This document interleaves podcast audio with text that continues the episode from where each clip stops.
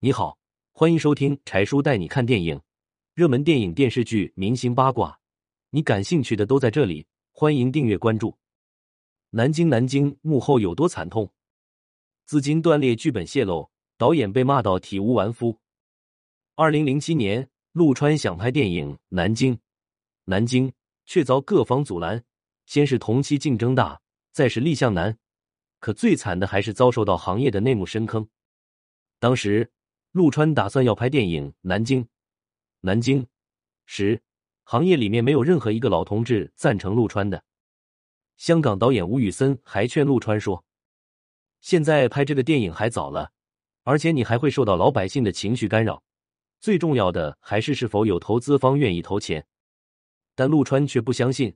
他从内心里认定，自己一定要拍一部这样的电影，就如同他拿这部电影去进行审核时，老总问他：“你为什么要拍这部电影？”陆川非常坚定的告诉对方说：“中日关系吧，除了有官方的声音的话，还要有民间的声音。我想表达的是老百姓们在面对这场灾难时的反抗精神。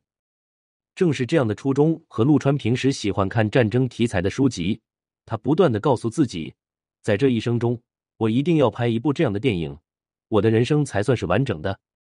可让陆川没有想到的是，这部电影他却整整花了四年的时间才拍摄完成。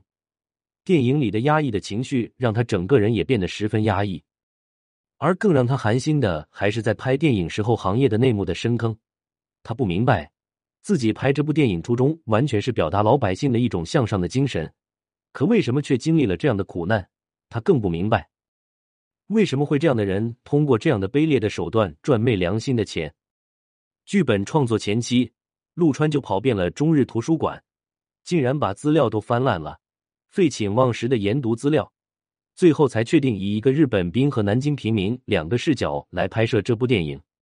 然而，让陆川惊讶的是，当时申报电影的项目的时候，已经有四至五部电影围绕南京有关的题材。而且最火的还是张艺谋的《金陵十三钗》，投资方一打听到这个消息就撤资，这让陆川措手不及。可陆川坚持继续拍这部电影，他四处筹集资金。可更让他寒心的是，当电影开始拍的时候，陆川突然发现剧组的团队钱花了很多，却没有一点效果。后来陆川才知道有人在故意使坏，这让陆川崩溃不已。原来剧组规定。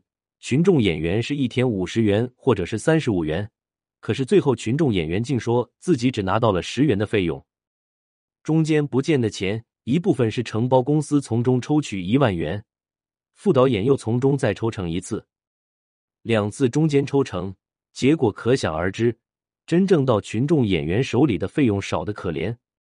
还有瞎报群众演员，上报的数量是一千人，而实际上却只有八百人参加。剩下的两百人的费用都被人给坑了，这样的话一天就是一万元，那么一场戏拍下来的话，至少要黑下近百万的费用。这一系列的发现让陆川彻底感受到剧组拍摄的压力，更让陆川生气是南京的大景招标项目是一千万，没想到中标公司竟然是制片人的亲戚，这个公司表面上说是建筑公司，实际上却是一个三无企业。陆川知道后，立马开除了这个制片人。可没想到的是，不久后网上就爆出了《南京》《南京》的剧本，这让陆川想不明白，到底是受什么力量在阻挡他拍这部电影。越是难啃的骨头，陆川就越是坚持自己。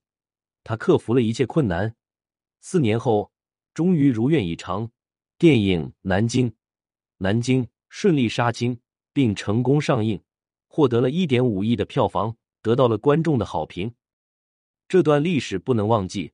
而在这部电影中，陆川学到了更多的还是克服万难，做好自己想做的事情。如今，有国外典当店主有收三十多张彩色南京大屠杀日军罪行的照片。如果是真的话，那将是能证明日本侵略的有力证据。日本还欠着中国人民的一个道歉。你有看过电影《南京》南京吗？欢迎留言评论。